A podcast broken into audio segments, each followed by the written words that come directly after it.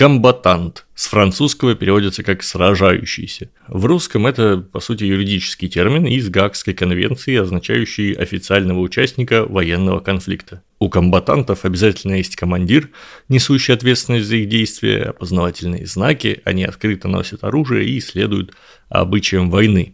В ответ могут рассчитывать, что и к ним будут относиться в соответствии с Гаагскими и Женевскими конвенциями, ну, то есть, например, не бить в плену и переносить ответственность с рядовых исполнителей на командиров, потому что так принято.